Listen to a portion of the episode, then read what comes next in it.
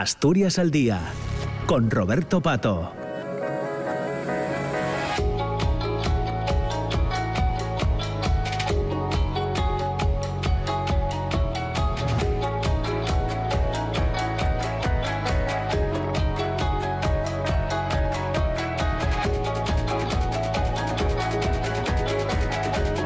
Son las 10 de la mañana y 7 minutos. Eh, Comenzamos la segunda parte del programa de Asturias al Día, que nos llevará hasta casi las diez y media de, la mañana. En esta segunda parte, os lo decía antes, vamos a, charlar con la gente, con la asociación de, Entainar. Está su presidente, eh, Chuso Álvarez. ¿Qué tal? Chuso, ¿cómo estás? Buenos días. Buenos días, bien, estupendamente aquí con vosotros. Está también Ramón Quirós, que es su trabajador social. ¿Qué tal, Ramón? ¿Cómo estás? Hola, buenos días, bien. Quedaste a gusto la última vez que viniste y vuelves, sí, Señor, volvemos, sí, sí. Y vuelves, ¿no?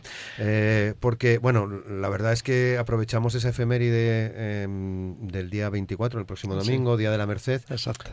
¿Por qué la aprovechamos, Chuso? Explícanoslo, bueno, pues, que lo harás mejor que yo. El día 24 se celebra el Día de la Merced, aunque y el domingo y oficialmente, institucionalmente en Asturias se va a celebrar el día 25, el acto institucional.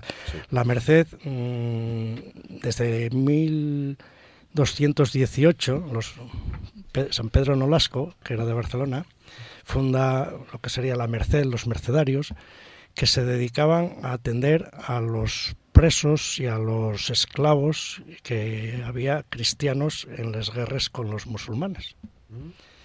Y ahí se dedicaron toda la vida a rescatar esclavos y presos. Eh, cuando se abole, la esclavitud en mil, creo que ya en 1700 y algo, eh, esa función desaparece. Y entonces se reconvierten y dicen, ¿dónde están las nuevas, las nuevas esclavitudes? ¿Dónde está? Y tienen la, la visión de que esas nuevas esclavitudes están en las prisiones. Y, los mercenarios dedican toda su vida prácticamente, desde 1218 hasta hoy, a trabajo en las prisiones. Y la Merced se convierte en 1939 en España en la patrona de, las prisiones, de, los de las personas presas, de los funcionarios, de los trabajadores de prisión y tal. Y en un día, pues, sobre todo, que tiene que servir, por un lado, a los creyentes para celebrar eso y que la Virgen de la Merced era un poco la protectora de, estas personas y también pues para poner encima de la mesa todo lo que ocurre en las prisiones.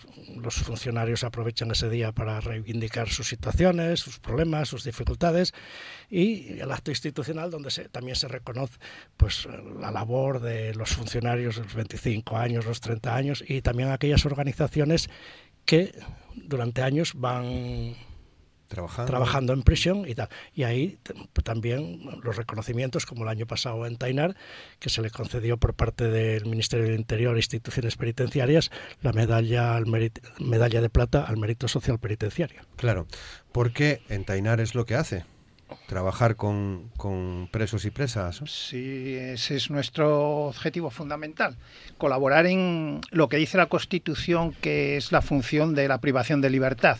El artículo 25 de la Constitución nos dice que eh, las penas privativas de libertad eh, tienen como fin la reeducación y la reinserción social. Entonces nosotros colaboramos en ese proceso con, eh, dentro de vamos con las personas que están en prisión colaboramos en ese proceso de reeducación y reinserción a, a la vuelta a la libertad, ¿no? Para facilitar esa vuelta a la libertad. Y eso nos parece muy importante. ¿no? En ese sentido sí que me gustaría un poco señalar que desde nuestro punto de vista en Entainar eh, la cadena perpetua es, inconstitucional, está en contradicción con, este artículo 25 de la Constitución. Y aquí en España nosotros a la cadena perpetua la hemos llamado eufemísticamente prisión permanente revisable. pero realmente es cadena perpetua y lo que ha puesto la ley, bueno, como condiciones de posibilidad de de revisión son realmente mm, casi imposibles de, cumplir ¿no? en, las condiciones en las que se realiza esa prisión permanente eh, revisable. Entonces nosotros luchamos porque realmente se establezcan todos los procesos necesarios y se apliquen eh, para esa reeducación y reinserción, porque creemos que eso es precisamente lo que va también a favorecer la disminución de los delitos. Los delitos eh, no van a reducirse simplemente porque eh, pongamos penas más largas, porque metamos o pongamos peores condiciones en, en las prisiones, etcétera. ni el miedo ni, la, ni el cargo de más penas va a evitar los delitos. Yo creo que eso está claro eh, y está estudiado. Vamos, de hecho en Estados Unidos, pues la pena de muerte no hace que los estados donde está puesta la pena de muerte haya menos asesinatos que, que en los otros. ¿no? Yo creo que esto pasa también, pues, un poco con cualquier otra pena. No porque le pongas muchas más años o lo intentes endurecer mucho más, va realmente a reducirlo. ¿no? Mm. Pasa por un, yo creo, por un proceso de, educación, de sensibilización, eh, muy importante, yo creo, para, todos estos temas, pues la, educación de los chavales y de los críos y, pues no sé, pues el tema de, de resolución de conflictos, de la, violencia como una respuesta adecuada para resolver un conflicto conflicto, el tema del diálogo, de aceptar las diversidades, las diferencias de opiniones, etcétera. Y todo eso yo creo que es muy importante que estuviera bastante más presente, ¿no? Todos estos temas también que hablamos de, bueno, que están también muy presentes últimamente, tema de acosos, eh, temas sexuales, y agresiones sexuales y todo eso. Yo creo que también tienen el origen en una falta de educación sexual y de las relaciones sexuales en la escuela y en, y en la sociedad, ¿no? Yo creo que pasa por ahí precisamente la solución. No porque metas a, gente, pues en vez de cuatro años los metas ocho o los metas diez en prisión. Al final, ¿qué queremos? ¿Hacer un gueto y la gente que viva y que se pudra en la, en la prisión? Yo creo que no es, no es eh, la solución y no es constitucional, evidentemente. Entonces nosotros procuramos y trabajamos para ese proceso de, vuelta a la sociedad de, las personas que están en, prisión. Un proceso que empieza muchas veces, Chuso, en los permisos. Lo contabais la otra vez que estuvisteis aquí. Tenéis la casina, si no recuerdo mal, que es como se llama el piso que, que tenéis, donde, eh, a donde acuden presos que salen de permiso, porque no tienen seguramente otro sitio eh, a donde ir, ¿no? Sí. La casina sigue desde el año 2009, sigue haciendo esa función y especialmente para todas aquellas personas que no, no tienen recursos familiares o sociales que les acojan los permisos o simplemente por razones de seguridad pues, o la Junta de Tratamiento de la Prisión y la juez de, y la juez de Vigilancia Penitenciaria no les concederían permiso. Habría gente que si no fuera el recurso de Entainar o otro parecido nunca saldría de, permiso y claro, eso, eso, el permiso forma parte del proceso como decía Ramón, del proceso de reinserción, como un elemento fundamental. Y si no hay una persona, mm, después de una condena larga, no encuentra un espacio donde volver otra vez en un ámbito de normalidad a la vida normal, podría llegar a la calle, a la libertad, sin conocer el euro, por ejemplo. ¿Qué ha pasado? ¿Qué, pasó? ¿Qué pasó? Bueno, hoy eh, eh, os acompaña Antonio. ¿Qué tal, Antonio? ¿Cómo estás? Hola, buenos días. Buenos días. Eh, eh, es recluso ya, ¿no? Sí, sí. Mm, ¿Cuántos años en Villabona? Veinte. Veinte años en Villabona. Veinte en Villabona.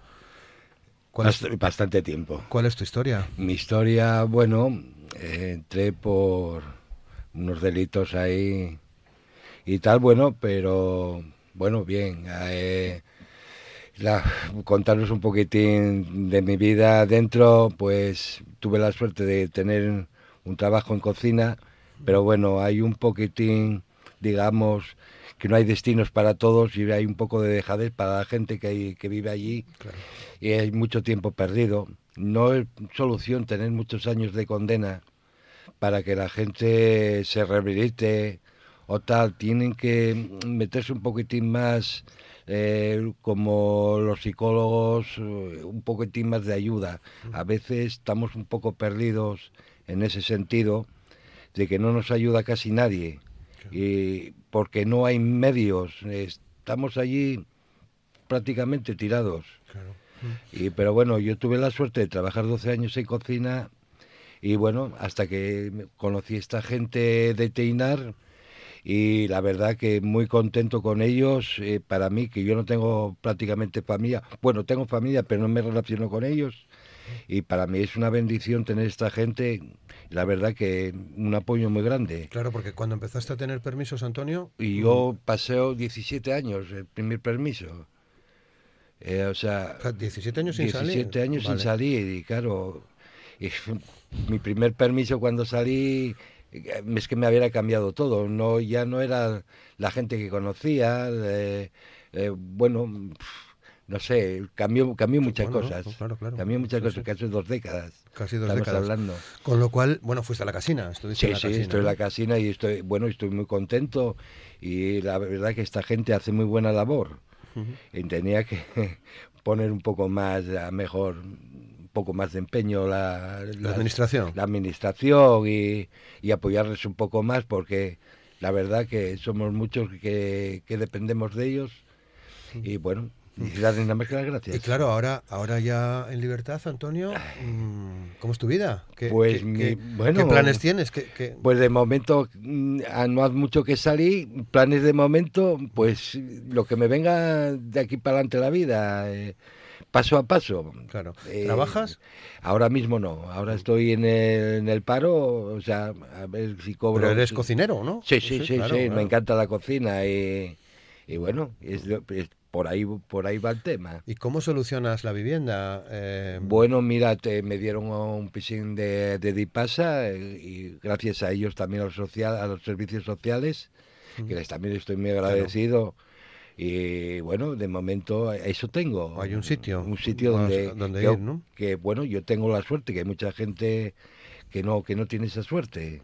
Desde luego. Eh, y está un poco tirados por la calle y, y volvemos a lo mismo, eh, a volver a estar adentro otra vez y por no tener medios que tenían que poner un poco, no sé si digamos el Principado o el gobierno que miraran un poquitín más por esta gente para no tener tanta tanta gente metida empresa, no sé, que se implicaran un poco. Claro. No sé si, Sí, eh, lo si es el dice, perfil. Lo de la vivienda. Vipasa, sí, Eh, vivienda pública. No se la regalaron, no se la dio a nadie, eh, no se la regalaron. Es fruto eh, de un convenio de la prisión de Asturias con la Dirección Regional de Vivienda del Principado de Asturias y ese convenio mm, se puso en marcha en esta ocasión y gracias a eso paga su, Su renta, su renta sí. correspondiente, los gastos correspondientes y a eso tiene que hacer frente a él. ¿eh? O sea que, pero y una manera muy importante para nosotros es ahí una manera muy importante, el trabajo, por un lado, y el tema de la vivienda son, sobre todo para la gente que queda en Asturias y que Claro. Y es fundamental. La gente que no tiene eso resuelto, mm, la vuelta a la calle significa la vuelta a la prisión. Yo quiero Sí, hacer un sí, pequeño paréntesis en relación con, con el tema de Antonio. Eh, uno, subrayar que es muy importante, daros cuenta que 17 años en, en- en prisión no es simplemente que sea mucho tiempo, es que la prisión es otro mundo completamente distinto, que funciona eh, muy distinto entonces eh, a, a la vida que nosotros tenemos. ¿no? Allí todo, todo está absolutamente regulado y ahí prácticamente no puedes decidir absolutamente nada, todo, todo, está com- completamente co- compartimentado. ¿no? Entonces, el proceso para la vuelta en libertad necesita necesariamente de ese proceso que pasa por los permisos y que pasa por el cambio también a tercer grado. Y en ese sentido, del, del tercer grado, sí quería subrayar mm, algo muy importante y dar las gracias al Ayuntamiento de Langreo, que es el único en Asturias que tiene una colaboración con el CIS y facilita eh, bueno, un- unos cursos de formación en los que eh, los presos reciben un- una pequeña cantidad de dinero que bueno que les, les resuelve mm, bastante Bueno, bien su, cosas, su ¿no? vida Claro. y que les facilita este proceso de, de- de vuelta al mundo laboral, de vuelta a la libertad, etcétera. ¿no? Yo quiero subrayar la importancia de la colaboración del Ayuntamiento de Langreo en esto porque me parece muy importante. ¿no? No, es decir, luego, es digno de reseñar. Sí, sí, sí. sí, sí. Yo creo que gracias a, este tipo de colaboraciones, a este acuerdo de Vipasa con, con prisiones, con la prisión de, Asturias, es lo que facilita el que, el que la, gente cuando vuelva en libertad, pues realmente puedan afrontar esa nueva etapa con ciertas garantías, ¿no? De, de- de poder hacer una vida con tranquilidad y normalidad, ¿no? Yo creo que eso es fundamental y ese es el esfuerzo que hay que hacer. Y yo a ese sentido siempre aprovecho la ocasión para decirlo porque hay, digamos, tres colectivos en, en la prisión que, que son más perjudicados que los demás.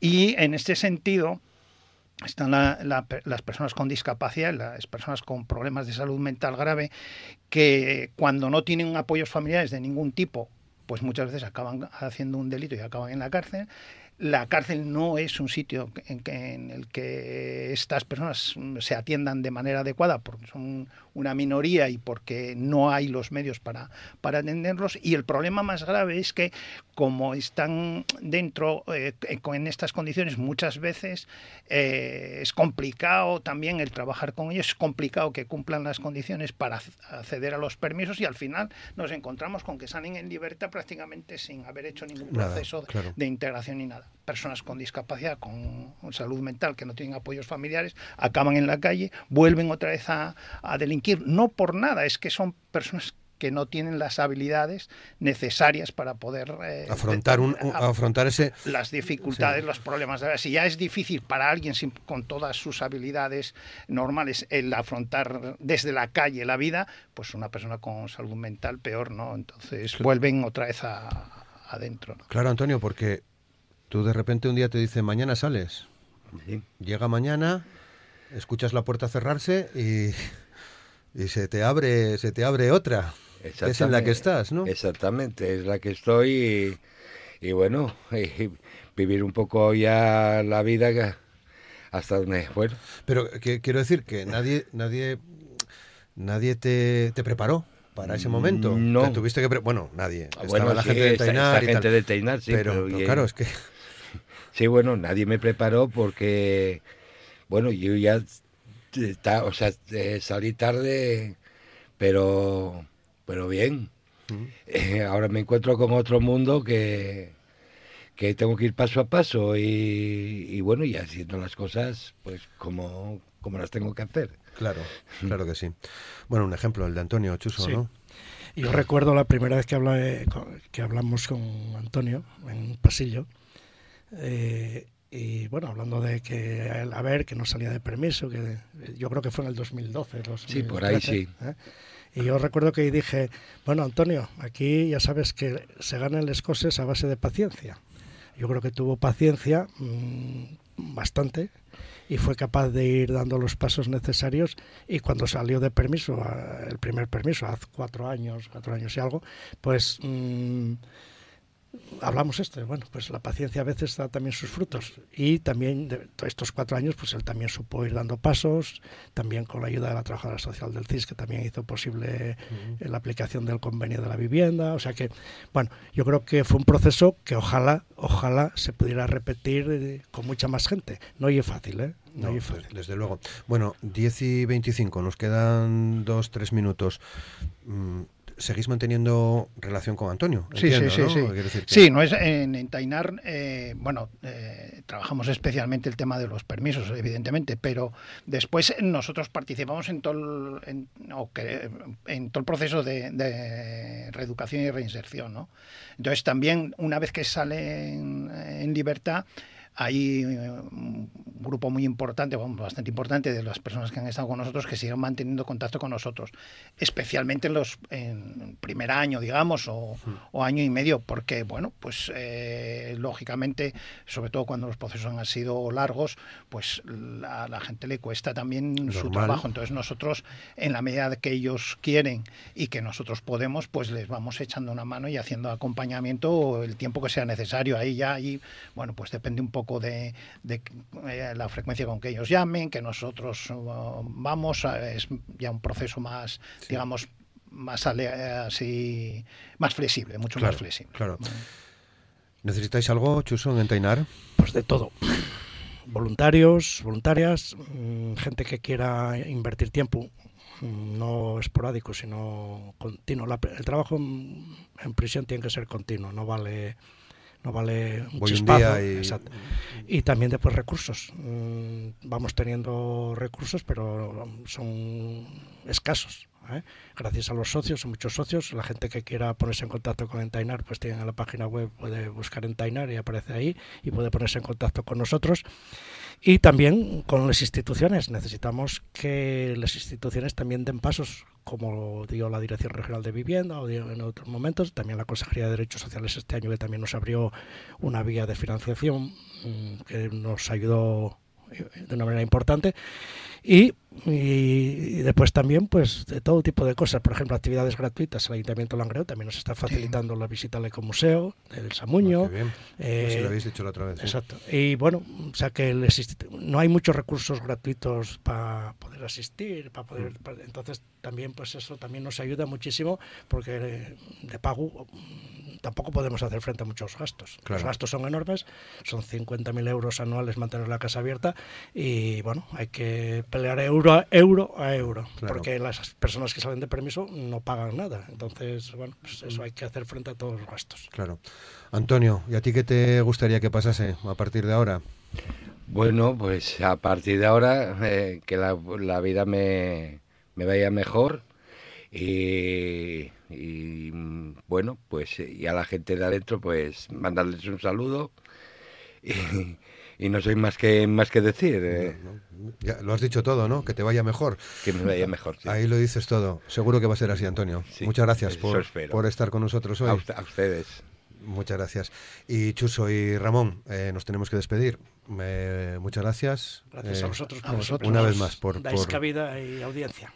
Bueno, es nuestro trabajo, siempre, siempre lo decimos y es un placer contar este tipo de, historias. Muchas gracias. Muchas gracias Ramón, muchas gracias eh, Chuso.